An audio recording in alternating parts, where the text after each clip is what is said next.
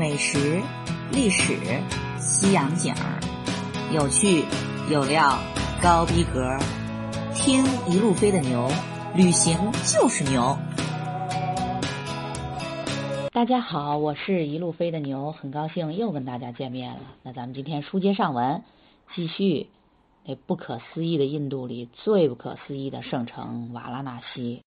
话说牛不在前面也跟大家伙讲了吗？刚一到人这座圣城，牛可是在酒店里窝了整整一个下午，直到太阳开始西斜，这才又重新鼓足勇气出门。果不其然呀，刚一出酒店门口，只见眼前的十字路口依然是被各种各样的交通工具及行人啦、神牛了之类的哈，是堵得水泄不通不说，分贝巨大、此起彼伏的各类噪音（括弧哈）主要都是交通工具上所安的喇叭所发出的鸣响，简直哈又快要把牛的脆弱的神经给扯破了。并且呢，这空气中也弥漫着肉眼都能看得着的粉尘，以及那说不清道不明的迷之印度味道，味儿哈，真真哈也是让人醉了。话说那牛去的时候还是隆冬啊，真真如果是到了夏天，外面四五十度的，这味儿它得强烈到什么程度？哎呀，这牛也是不敢再发挥想象了。说起来，也就是咱的奥运精神，没有最糟，只有更糟。接下来通往恒河边的路，它竟然能是条土路，哎，它真的是条土路呀，同志们！本来就狭窄的道路两边呢，那肯定不出意外的是挤满了各式各样的奇形怪状的建筑物。这些建筑物巨牛目测啊，它都是卖衣服，尤其是卖纱丽的商店。这印度纱丽是印度妇女的传统服饰，也可以说是印度的国粹之一呢。说起来，跟咱天朝的旗袍这地位有的一拼。但说穿了，实事求是的讲啊，这纱丽它其实就是一块五颜六色的长布。但是印度妇女哈，她愣是有本事左缠右绕的往身上这么一裹啊，还真就特别的好看。所以呢，这纱丽本身它不稀奇。难就难在怎么把纱丽裹身上这么一道哈工序上了。大家伙儿常听咱们这个节目的老听众，应该对牛的德性都比较的了解了。所以大家伙儿如果看牛的微信公众号的图片，应该就已经知道了。像牛这么样的一只臭美鸭蛋壳，它到了印度以后。它怎么可能放过尝试穿纱丽这么又好看又好玩的事儿呢？但是呢，就据牛亲测，穿纱丽真心它可是个技术活儿啊。既然是条土路，倒是各种机动的或者是非机动的车辆，就比如摩托车了、自行车了、三轮车了等等等等，肯定是要少很多的。但就算这样啊，这条路那也可以说是被挤了个水泄不通。首先啊，人这条路上各式各样、造型各异的行人，那也绝对是有够抓眼球的。实话实说的讲，到了印度以后，尤其是在瓦拉纳西这么样宗教氛围极其浓厚的圣城，在这儿最大的乐趣之一哈，它就是看人。话说哈，就这些印度教苦修僧人的造型，那绝对是个亮了。真真是突破了牛的想象，除了让牛哈眼镜片碎一地的造型奇特的各类印度教圣人之外，就在这儿哈，各类动物那更是抓眼球。话说就在上一期，牛不是还跟大家伙儿大惊小怪、浓墨重彩的讲到过，终于到了人家这座瓦拉纳西圣城之后，可算是看见传说中大马路闲庭信步的印度神牛了，对吧？事实上。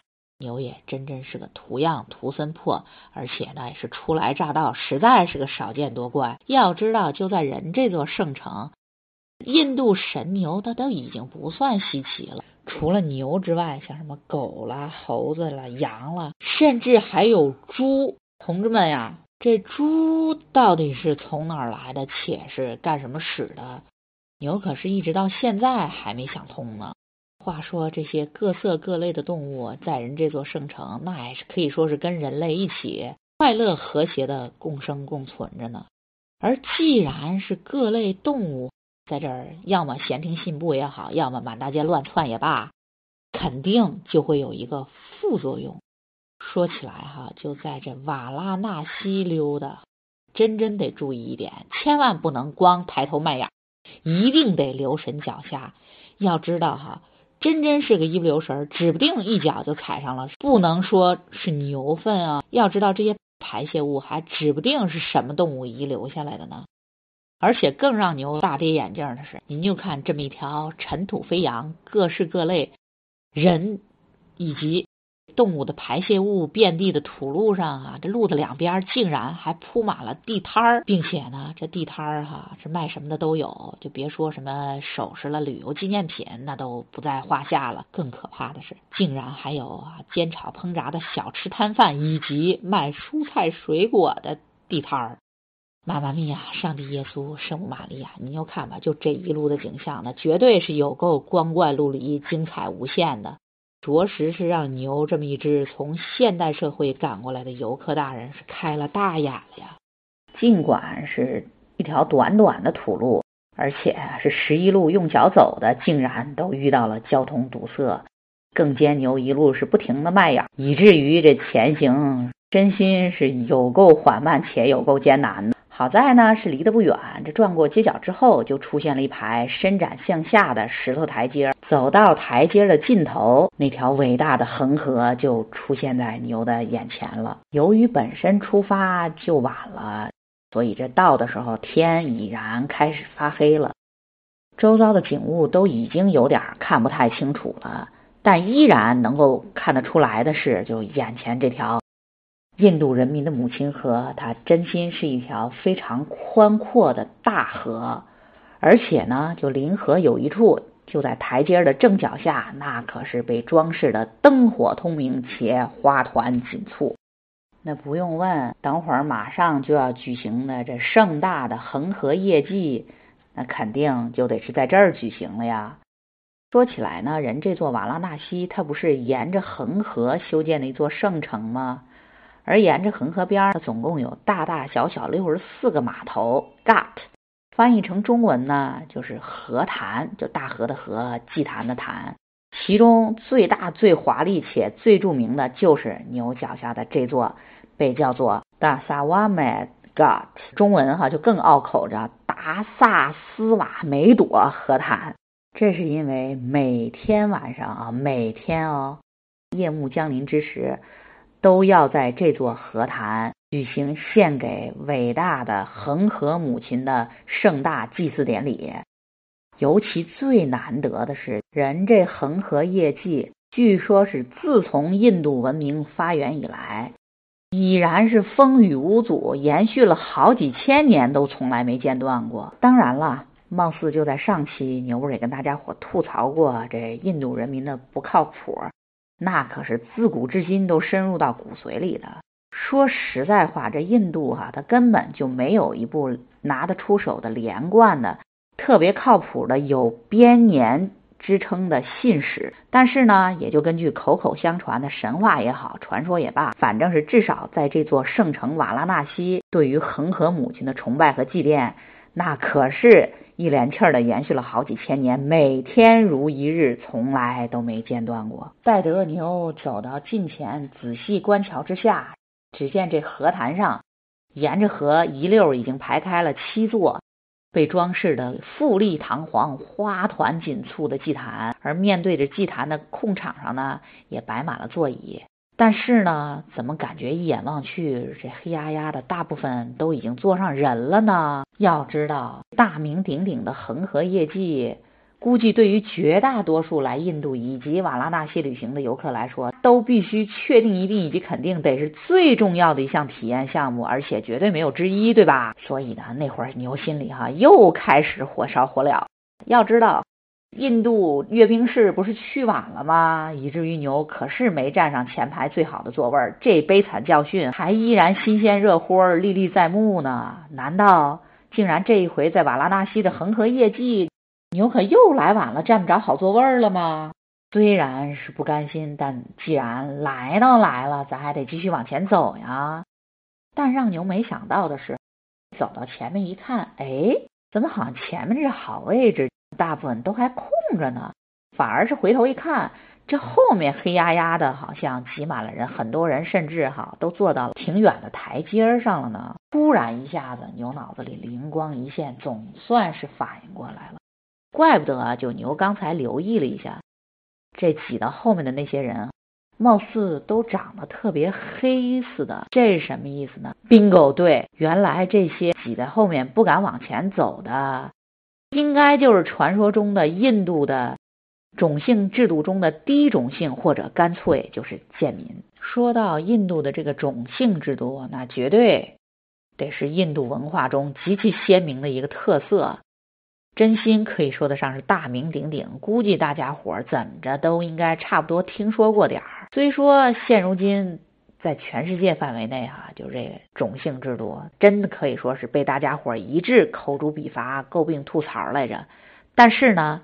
实事求是的讲，就在印度，人这种姓制度，那可以说得上是根深蒂固，基本都可以说是整个印度社会构成的一个基本框架，那是完全不可以动摇的。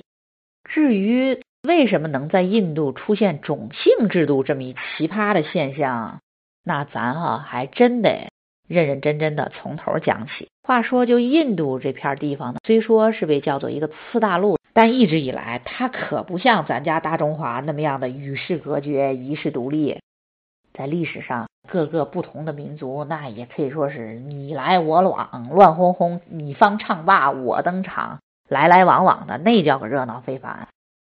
根据考古发现呢，印度最早的土著居民叫达罗毗荼人，他们呢是一批肤色偏黑、身材矮小的哈土著人种。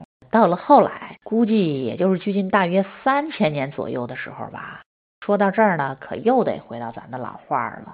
由于这印度它根本就没有一部认认真真、靠谱的编年的历史记载，所以哈，这一切的历史变迁都得根据考古发掘，再结合神话传说，大面儿的猜测。也就是啊，大约距今三千年之前，就从中亚发源的一支雅利安人。他们呢，通过这个开布尔山口就入侵了印度次大陆。而一说到雅利安人这个词儿，估计大家伙是不是听的得挺耳熟呀？对，也就在第二次世界大战时，那著名的希特勒狂人，他呢不就宣称德国人他可是最纯正的雅利安人种嘛，对吧？而德国人长什么样，大家伙儿应该都很清楚吧？所以呢，咱们大家伙儿一联想呢，也就明白了，这雅利安人他呢就应该是皮肤白皙、身材高大的白种人。话说雅利安人入侵征服了印度次大陆之后呢，由于征服者他相对于被征服的土著居民来说，人数肯定是少得多的，也就是担心怕这时间长了，久而久之，征服者被征服的民族哈长期通婚会把自己的血缘弱化，所以呢。这入侵的雅利安人脑洞大开的捏出了一套理论，创造了印度的等级制度。这套理论它是什么呢？它就是首先把人分成四等，它是由神分门别类的创造出来。最高等的婆罗门呢，它是由神的嘴哈喷出来的，哎呀，真的是喷出来的。而接下来第二等的刹帝利呢，它是由人的双手哈捏出来的。到了吠舍这第三等级，它就由于比较低了，是用神的腿，到底是大腿还是小腿，可没哈认真说明，反正就是神的腿哈。到了第四等级呢，这干脆就是由神的脚踩出来的，而且除了这前面四等级之外，还有另外更低的，根本就提不串的，被他们认为连人都差不多算不上的呢，就是。被称为不可接触者，也就是哈所谓的贱民。说起来，就印度的这个种姓制度，它也可以说是人类有史以来等级最为森严的一个阶级秩序了。所有人的种姓，那是一出生就确定的，根本就不可以改变。典型的就是“老子英雄儿好汉”这一套理论，就你老爹是什么种姓，你就是什么种姓。这种姓高低哈，全拼的是投胎水平。您如果。一不留神投胎投错了，那这辈子就毙了。不管是再努力，你都没办法改变自己的命运和种姓。要知道，也就根据这个种姓制度的规定，各类种姓所从事的职业分工呢，它也是有着严格的划分的。大家应该也知道，这印度自古以来一直到今天啊，它还这样的，那就是宗教势力极其的强大，对吧？所以呢，站在金字塔尖的最高种姓的那婆罗门，他们肯定都是从事宗教行业的，也就是宗教方面的僧侣贵族，它都是由婆罗门这个种姓垄断的。说白话点儿是，婆罗门教以及印度教的祭司，都是只有婆罗门这个种姓才能担当。而到了第二等级的刹帝利呢，哎，用咱哈中学教科书的原话来说，那就是都是些世俗军事贵族。也就是说，印度不是一直以来都处于四分五裂的状态吗？所以这各邦的土邦邦主、小国国王之流的。世俗领导职位基本都是被这个刹帝利这个等级给霸占，而到了第三种姓的吠舍呢，从理论上讲，他们已经不是贵族了，但依然还属于雅利安人种。所以呢，就这些人虽说是在政治上没有特权，而且呢还必须得交税来养活前面两个等级，但是由于他们的主要工作基本啊都是从事商业。而说起商业，当商人，那大家伙应该也都知道，就是挣钱，他可挺容易的。所以呢，他们中的很多人也都变成了富可敌国的大商人。貌似就关于这一点，印度跟咱大中华也是挺相像的。一直以来，就在咱大天朝，士农工商，这商人的地位一向都挺低的。但你可架不住人长袖善舞，如果运营的好的话，那也是能够积累啊巨大的财富的。而到了第四等级的首陀罗呢，它已经是最低的种姓了，是为什么呢？bingo，对，这一等级呢，他们呢就是被入侵的雅利安人所征服的印度土著居民。由于是最后一个等级，虽然只占了四分之一，但是这个等级在全印度来说，那可以说是人口基数最庞大的。而且呢，他们哈这可怜的所从事的工作，那也可以说是比较低级的。就比如打扫卫生了之类的伺候人的事儿，还有呢修房子造路之类的体力活儿，那肯定都是属于这个等级的。而被排除在这四个等级之外呢，最低等、最可怜的贱民，他们是打哪儿来的呢？关于这一点，咱就可得说到这四个等级之间。种姓制度所规定的更加壁垒森严的通婚制度了。说起来，既然是征服者雅利安人，他为了不让自己的基因混杂被征服的低等级的印度土著人，所以这四个等级之间理论上讲的是严禁通婚的。您要想结婚找对象，那就只能在自己这个等级里头学嘛。但是呢？这也不是说哈，这等级之间百分百是绝对不可以流通的，倒是有一个例外，那就是高种姓的男子，理论上讲他是可以娶低自己一个种姓。大家注意啊，只有一个等级啊，您低两个那都是不行的。但是呢，话又说回来，这反过来那可是坚决不行的啊。也就是说，这高种姓的女生那是死死活活、活活死死都是不可以下嫁的。如果有那经济实力还比较雄厚的家庭，他为了改善自己的门楣，提高自己的种姓呢，就是削尖脑袋也想把自己的女儿嫁到高种姓的家庭里头去。在这种情况下，一般都得怎么干呢？bingo，对，那就拿钱砸呗。这么一来，久而久之，他就在印度哈又催生了另外一个风俗，那就是印度女生出嫁。那可是女方要陪嫁大量的嫁妆的，而这么一来呢，又催生了另外一个非常悲惨的一个现象和副作用，那就是印度哈，它也是一个非常非常典型的重男轻女的社会，女孩是被严重歧视的不说，而且很多女婴甚至一生出来就被家长遗弃或者是直接杀害了。您就看吧，这父母想的是，哎呀，怎么又生一女孩？这女孩生出来，她就是赔钱货呀，那还不如不要呢。但是呢，大家伙应该也都知道，人类社会其中一个很重要的现象，那就是您不管等级制度哈规定的再森严，您也架不住这男女之间啊产生纯洁的爱情呀。如果一旦违反了种姓之间通婚的规定，也就是。高种姓的女生下嫁给了低种姓的男生，或者是跨越两个等级以上的种姓之间通婚，它会产生什么结果呢？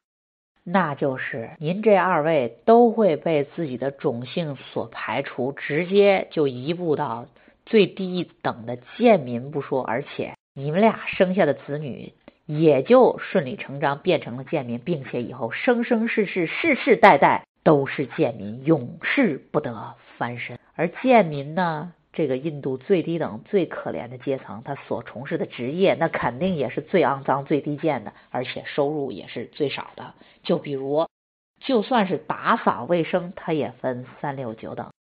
打扫客厅的，他有可能就是手陀螺，但是人手陀螺是坚决不会给你扫厕所的。扫厕所这事儿哈，那肯定只有贱民才会干。而且呢，接下来什么收垃圾啦。烧尸体了，等等等等，反正大家伙儿所能想到的最低贱的工作，它都是属于贱民的。虽说在人类文明的早期发展阶段，都有过类似的森严的等级阶级秩序，但随着文明的发展、科学的进步，这些不合时宜的，照教科书的说法，束缚人类进步和生产力发展的等级阶级制度呢，早就被世界上大多数文明国家。扔到垃圾堆里了，但人偏偏印度的这个种姓制度，它是一经确立，就在印度哈扎下了根儿，甚至呢是延续了三千多年，一直到今天。甚至呢，就在雅利安人之后，虽说依然是一波一波的入侵者，通过开布尔山口来到印度次大陆，这里面呢就包括。有跟大家讲的，后来建立了德里苏丹国的马穆鲁克人，还有哈这建立了最强大的莫卧儿王朝的中亚帖木儿的子孙突厥人啦，等等等等，这些信仰伊斯兰的教的穆斯林，他们到了印度之后，竟然也都跟着入乡随俗，默认甚至鼓励这个印度种姓制度的存在。更可恨的是，就连大英帝国。大家知道哈，这印度哈，那曾经可是维多利亚女皇哈皇冠上的明珠，这可是大英帝国最重要的海外殖民地。就连这英国人把印度占了之后，就为了维持统治，也是助纣为虐，默认这个印度种姓制度的存在，甚至发展的。当然了哈，到了一九四七年，这印度人民终于是脱离了英国殖民者的统治，赢得了自己的独立。说起来呢，这种姓制度在法律层面上可是被印度共和国是正式废除了的，但实际上呢，这种姓制度可是印度全社会上上下下的共识，在生活和社会秩序中哈依然是扮演着重要的角色的。这印度政府倒是也挺努力的，想打破这个种姓制度对。社会发展的这个束缚的，就比如人印度的教育部规定，对于哈很多好的学校，甚至某些知名大学，那可是有特定的名额比例的，这比例而且还在逐年的提高。虽说这项规定哈，它肯定是遭到了高种姓学生的抗议，说您这也是属于种族歧视了，对吧？但好在呢，人印度政府算是顶住压力，还把这个规定给坚持下来了，而且呢。也就是由于科技和经济的飞速发展，这现代社会的跟古代社会那也可以说是完全不一样了，以至于呢，就这四个种姓之间所从事的严格的职业划分，演变到现在哈，也很多都走形了。就比如根据印度教义规定哈，这印度教徒他只能吃婆罗门或者是同种姓的人所做的食物，这说明什么呢？bingo，您猜对了。意思就是哈，在印度，别的不说，厨师一定得是高种姓的，必须是婆罗门，是不是挺有意思的？除此之外呢，大家应该也知道，现如今这印度哈最发达的行业，应该就是这软件业了，对吧？所以呢，这网络工程师那可是印度现代社会的新兴贵族。但是呢，也就是由于三千年创立种姓制度那会儿，可没这行业。所以呢，网络工程师这个职业可以说是什么人都能干，以至于就变成了低种姓甚至贱民逆袭向上的唯一通道。话说，就在印度的硅谷，也是班加罗尔，好像大部分的网络工程师哈，他们的种姓还都比较偏低呢，是不是哈？也挺有意思的。但不管怎么样，都一直到二十一世纪的今天，发展到这会儿了，种姓制度竟依然还在印度肆虐着呢。尤其是在广大不发达的农村地区，这形势就更可怕了。虽说牛是没见着，但也曾经听到过报道，说是在印度这家族谋杀也是一个很普遍的现象，那就是父母兄长竟然合伙把自己家。下嫁给低种姓男子的女儿，给合伙谋杀了，而且这项谋杀还是得到整个亲族和社会的默许，甚至纵容的。哎呀妈，这也真真是人伦惨剧，有没有呀？而且呢，貌似这印度低种姓的群众呢，他们呢也是对自己那不公平的命运采取了逆来顺受的态度。以至于不管是什么热闹，这些贱民们都非常自觉的待在最外圈，根本就不敢往前凑。哎吧，又是一声长叹呀！这难道就是西方所谓的灯塔国们一直以来不遗余力鼓吹的民主国家吗？这想想都有够悲哀的吧！虽然这最前排的位置还空了不老少呢。但由于人这大名鼎鼎的恒河夜祭，那也可以说是牛来瓦拉纳西绝对不能错过的最重要的体验项目呀。所以呢，牛也就厚起脸皮哈，削尖脑袋继续往前钻。而看到了牛和姨夫这两张东亚脸之后呢，哎，真的人正在做准备的工作人员哈，也就招手，意思是让俺俩哈往那。离祭坛最近的看台上坐，一开始牛还有点担心，哎，这看台是不是收费的呀？但后来看哈，陆陆续续也就有外国人往这个台子上坐，牛也就把心一横，不管怎么样，这距离既然这么近，肯定是能最大程度的近距离观赏的最好位置，咱就既来之则坐之呗。